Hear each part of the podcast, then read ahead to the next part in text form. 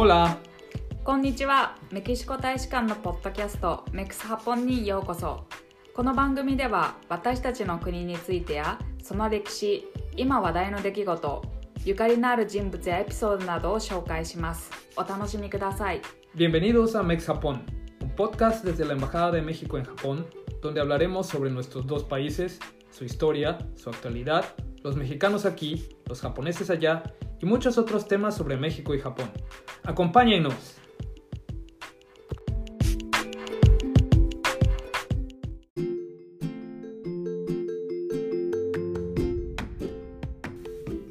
今年2020年は京都市とグアタラハラ市が姉妹都市提携を結んでから40周年を迎える節目の年です歴史と文化を誇る両都市の長きにわたる友好関係はこれまで多くの皆である事業や記念行事交流によって深めそして広げられてきました。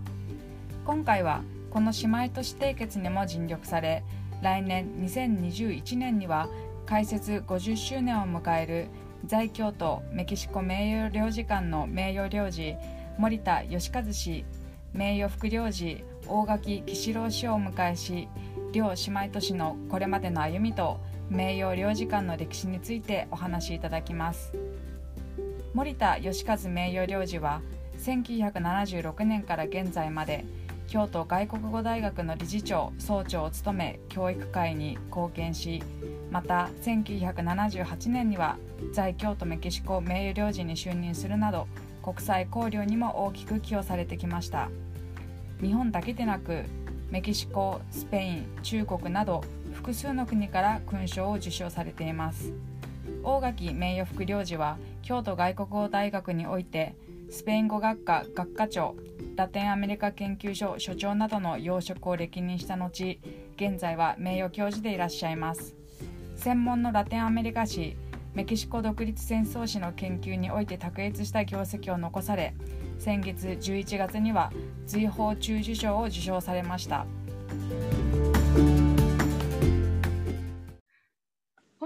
は在京都メキシコ名誉領事並びに京都外国語大学理事長総長森田義和様と、えー同じく在京都メキシコ名誉副領事、えー京都外国語大学名誉教授大垣吉郎様をゲストにお迎えしています。えー改めましてお二方、本日は貴重なお時間をいただき誠にありがとうございます。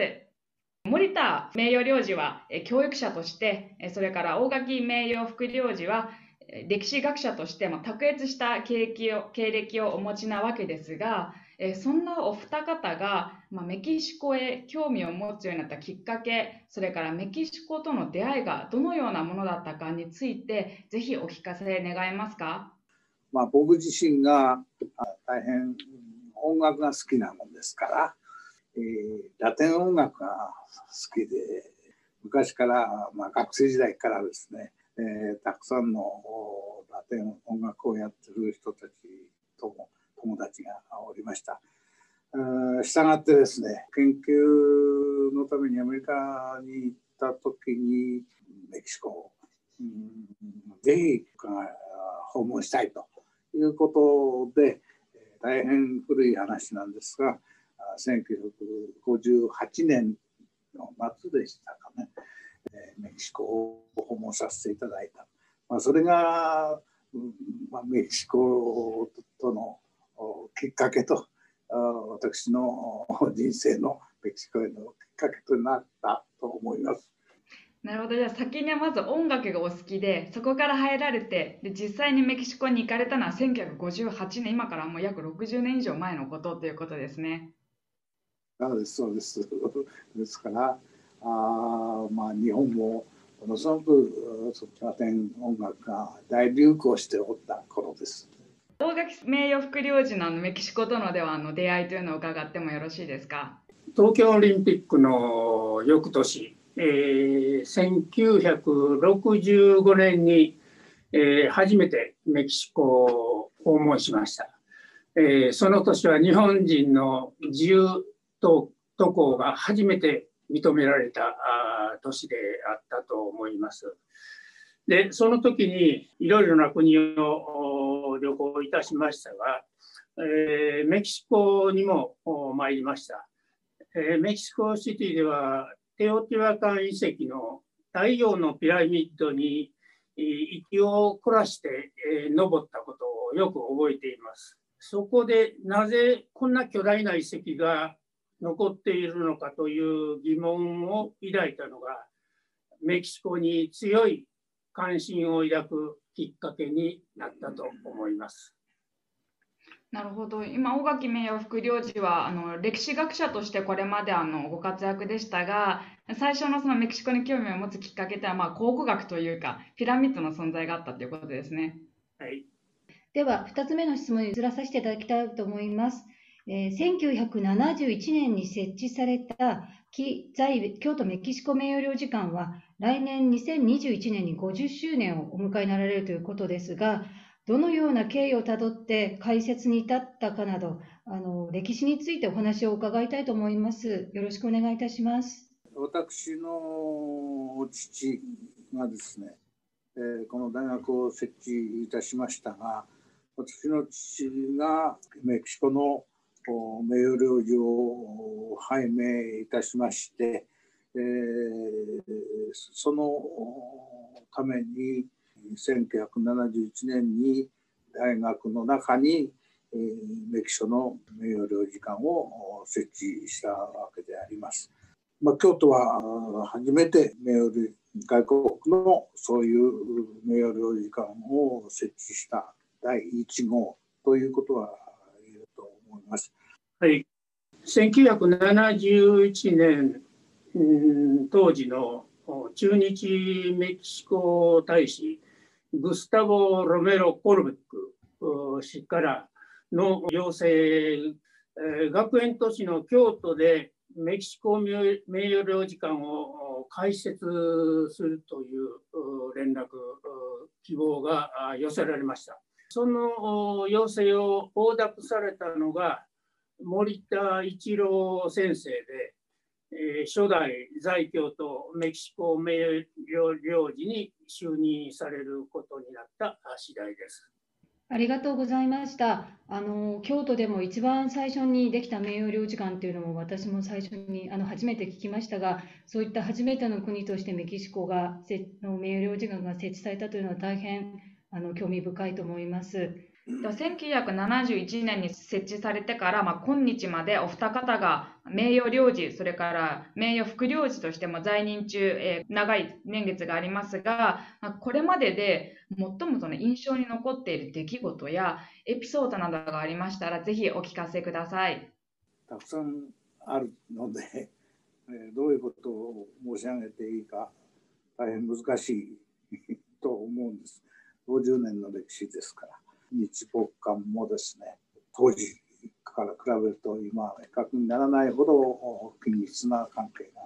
できております。最初は、まあ、名誉領事館というものはですね名名誉というよりも実際に領事館業務をさせていただいてたわけで例えば詐称というような詐称の学校というような任務もありました。またメキシコの方が関西におられる方が結婚をされる時に認証をすることで立ち会うとか、そういうこともありましたし子どもさんが生まれることもその認証をすると認めるというようなことを領事という立場で義務付けられておりました。で特にビジネスがですね日本とメキシコの、まあ、京都を中心として、えー、いろいろな取引をされる会社が増えてこられて、え、そのために、え、商業ビザを発行するというようなこと、名誉領事館というのは名名誉かもしれませんが実際の領事業務もさせていただいたわけでます。まあ、現在はそういうような業務は義務付けられておりません。しかし、京都は現在メキシコの第二の都市と言われ歴史的文化的な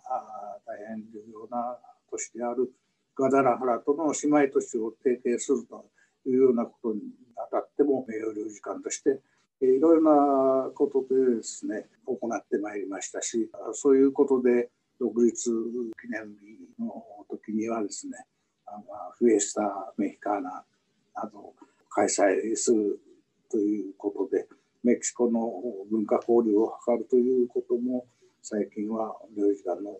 大変大きな任務の一つになってきております。ありがとうございます。まあ、実際かつてはその、まあ、実質的な領事業務が行われていたということ、まあ、それからその姉妹都市提携の関係で調整でいらっしゃるということもありますし、ちょうど今あの名誉領事のお言葉にあったように、フィエスタメヒカナで始まる、ま、文化的事業も非常に、ここ最近では活発に行われているということです。で、その50年間の間に、まあ京都というのは日本が誇ることでありますので、メキシコの大統領複数名、まあ、それからまあ政府要人、それから文化人なんかも多くまあ訪れていらっしゃると思うんですけど、何かそういった方々の中でこう、これはと思い出に残っているようなことはありますか？実際にはあ50年の間たくさんの方来ておられまして我々は立場上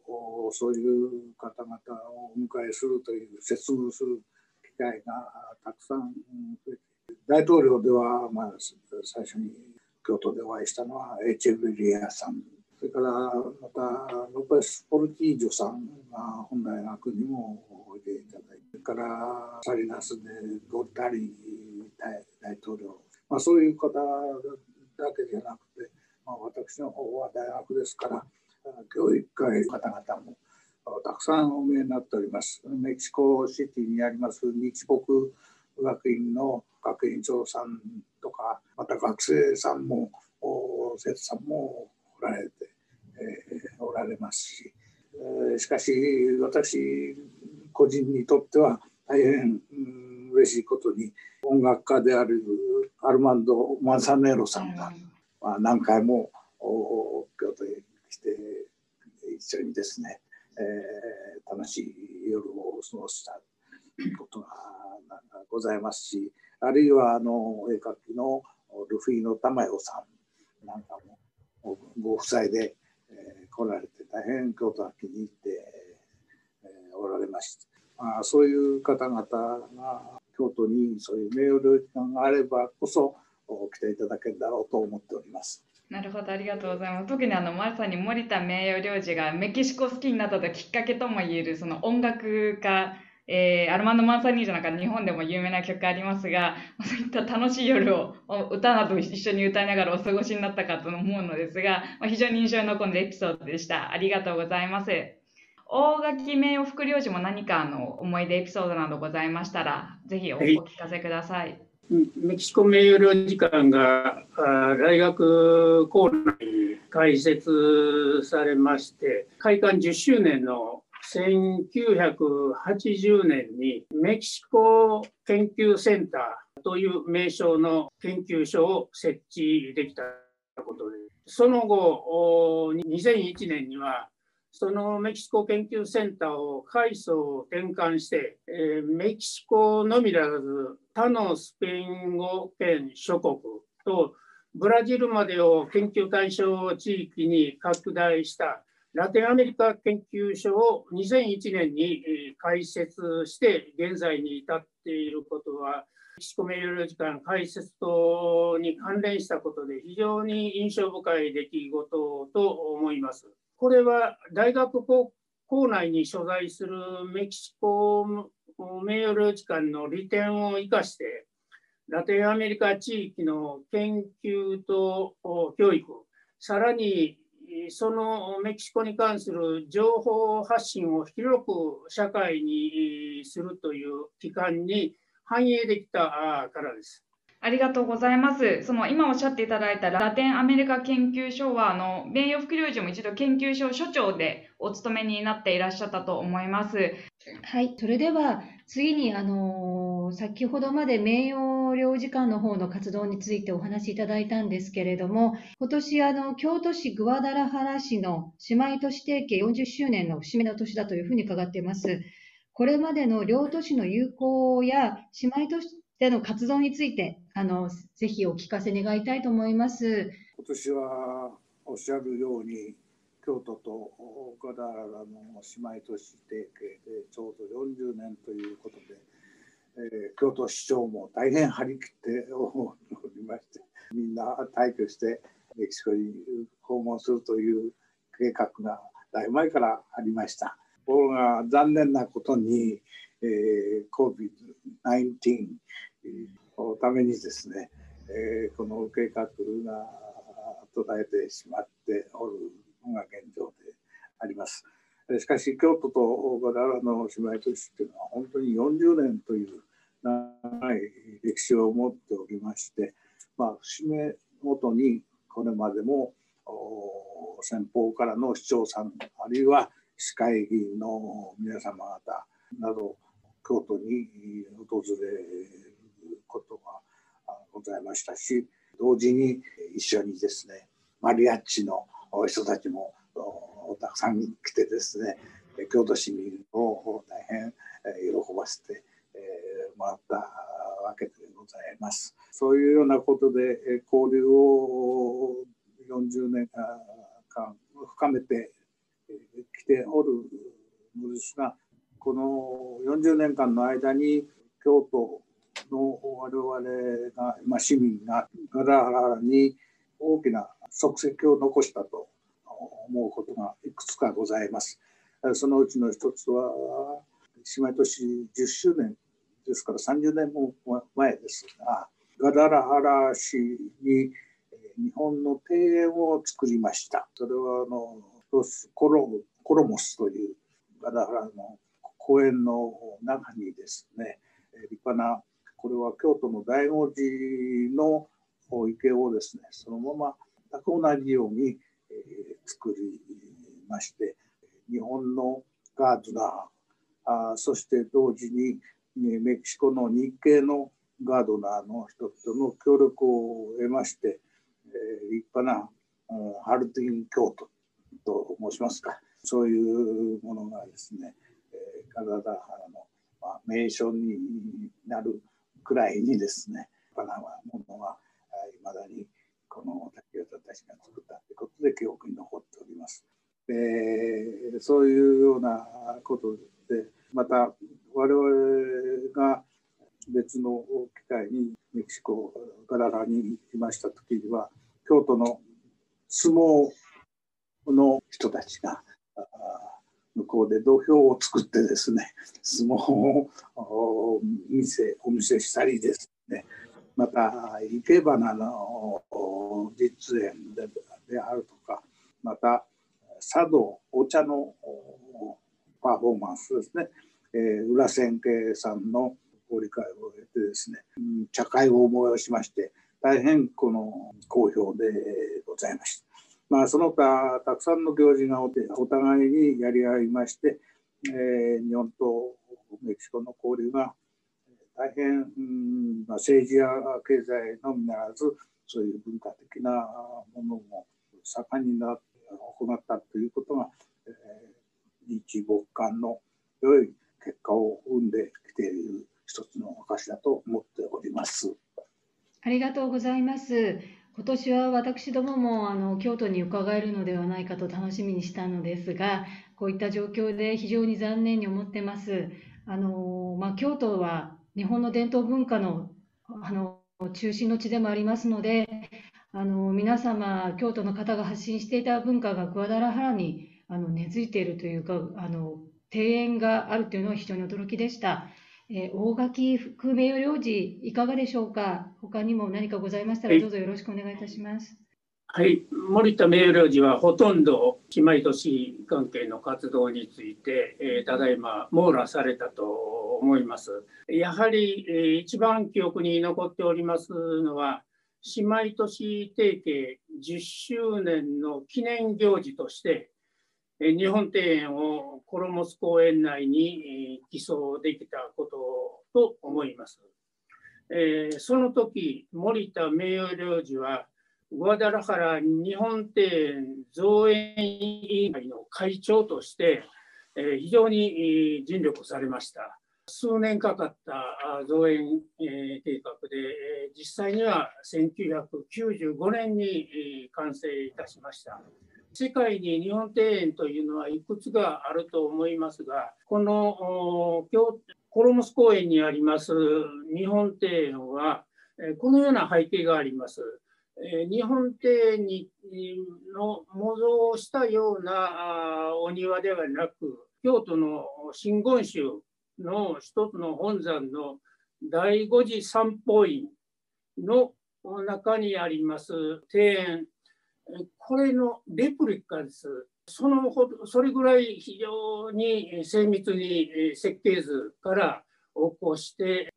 造園されたもので、豊臣秀吉が16世紀に千本の桜を植えた有名な第五次三宝院、その庭園が和田原市の中にあるというこういうことは世界でおそらく珍しい日本庭園の一つの典型ではないかと思っております。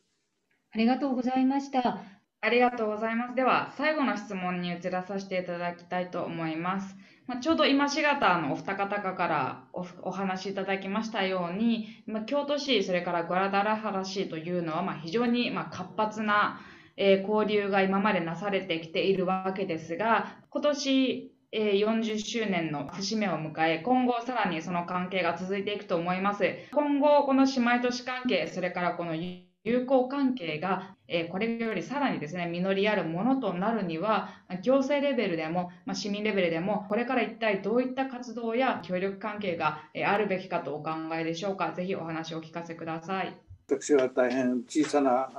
ことを申し上げたいと思うんですが、しかし考えにおいては大きな問題だと思います。というのはですね、京都でメキシコの料理、それをとか食べたいなと思う時に、えー、あまりお店がない。大変これはこの食事というのは親近感を持つものですから、芸術や音楽とかあそういうのも大変大事だと思いますがメキシコ料理をですね、えー、京都でぜひみんなの人が簡単に食べれるように、まあ、マクドナルドとはまでは言いませんが そういうようなできればですね、えー、より京都とメキシコが近くなっていくんではないかなということでそういう人がいたらぜひ京都に、え来て店を出してください。それをお願いしたい。まさにあの食文化という言葉があるように食事っていうのはまあ文化そのものでもありますし特にそのメキシコ料理っていうのはユネスコの世界無形文化遺産にも登録されているのでまさにメキシコが誇る文化要素の一つであるわけですからぜひあの京都市民皆様がですね手軽にメキシコ料理を食べられる日があの早く来ることをあの我々も祈りつつ、はい、ありがとうございます。大垣名誉副領事から何かあればあのお話を伺いたいと思います。やはりこれからの交流というのは、えー、メキシコと日本の友好関係を増進していく、そういう役割を担う青少年の方々の交流というのが、これからさらに緊密化されていくように期待しています。えー、幸い1974年、すでに、京都外国語大学はグアダルハラ自治大学と姉妹大学協定を締結しておりました。そのため、漁師の留学生の交換は当時から今日まで継続しておりますので、広いレベルの日本とメキシコの交流、そしてそれをこれからに担う青少年、えー、若い人たちえー、そういう人たちがあますます両国の絆を深めていかれることを希望しています。わかりました。どうもありがとうございます。ありがとうございました。じゃあまず日本のリスナーにメキシコについてお勧めしたいものを一つ。今年2020オリンピックイヤーだったのですが、残念に来年になりました。ぜひ来年は夏だからもう多分コロナの問題もう少しは落ち着いてると思います。したがってですねたくさんの方々が外国から日本に来られると思いますがメキシコの方々もですねぜひ日本に来てください。同時に日本に来たら京都へ必ず来てください。京都の名誉領事館としては歓迎いたします。ありがとうございました。あの大垣名誉副領事もいかがですか？お願いいたします。はい。日本人もメキシコ人も、えー、お互いの国、えー、日本人にとってはメキシコ、メキシコ人にとっては日本というのは非常に親日感情、あるいは新メキシコ感情というのは非常に大きなものがあります。で日本人の私たちにとってはこれまで古代文明の遺跡観光というのは人気がありました。これからはそれに加えてさらにメキシコとメキシコ人についての理解を深めるためにはどうしたらいいかというそういう説問であるとすれば私は次のように答えてみたいと思います。まずメキシコについての理解を深める入門書というようなものが何冊かあるかと思います。例えば、大井健三郎のピンチランナー長所。これはメキシコに大井健三郎が1ヶ月滞在した時にインスピレーションを受けてメキシコの国について、え、書き上げた小説です。また同じように鶴見俊介はグアダルペの聖母という非常に面白い本を書いております。また石田武という方はメヒコと日本人というこれはメキシコ人にとっても日本人にとっても非常に洞察の深い、えー、この石田先生も6ヶ月メキシコに滞在したと書かれた本です。逆に、えー、メキシコ人のオクタビオ・パスの書かれた孤独の迷宮これはまあ名著と言われてますんでこれはあの読んでみますとメキシコ人の考え方がよく分かりますし、えー、同時にカルロス・フエンテスの「ガラスの国境」これも全て日本語に訳されておりますので、えー、メキシコ人あるいはメキシコの国を理解する格好の書物だと思います。ぜひこういうところに一歩進めていくというのも、えー、メキシコ理解につながっていくんではないかと思います。ありがとうございました。すみません、一つだけ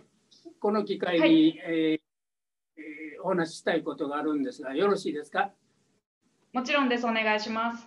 来年度、在京とメキシコ名誉時間が開設して50周年になるということはお話に出てまいりました。えー、半世紀という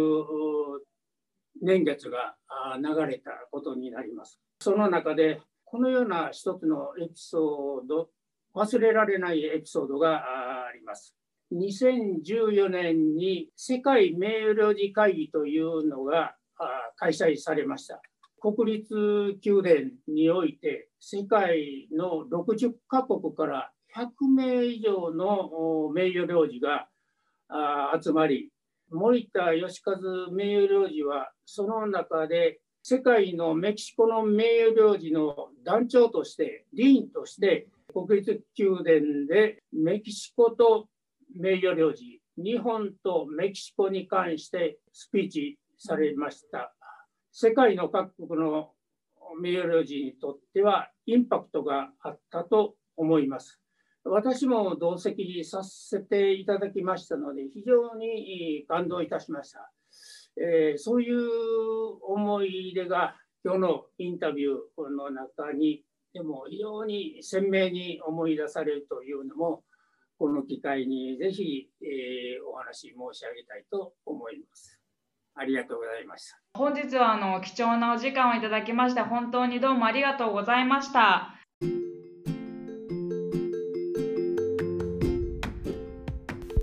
この番組をお聞きの皆様、長いお時間お付き合いくださりありがとうございます。今後もメキシコと日本の関係というテーマで、スペイン語と日本語で幅広く取り上げていく予定です。この番組を気に入っていただけましたらお友達やご家族にもぜひシェアしてくださいまたコメントご質問アドバイスなど受け付けておりますのでメキシコ大使館のメールアドレス infojpn.sre.gov.mx までお寄せください。またメキシコ大使館の SNS もフォローしていただけると嬉しいです。それではまた。 Hasta pronto。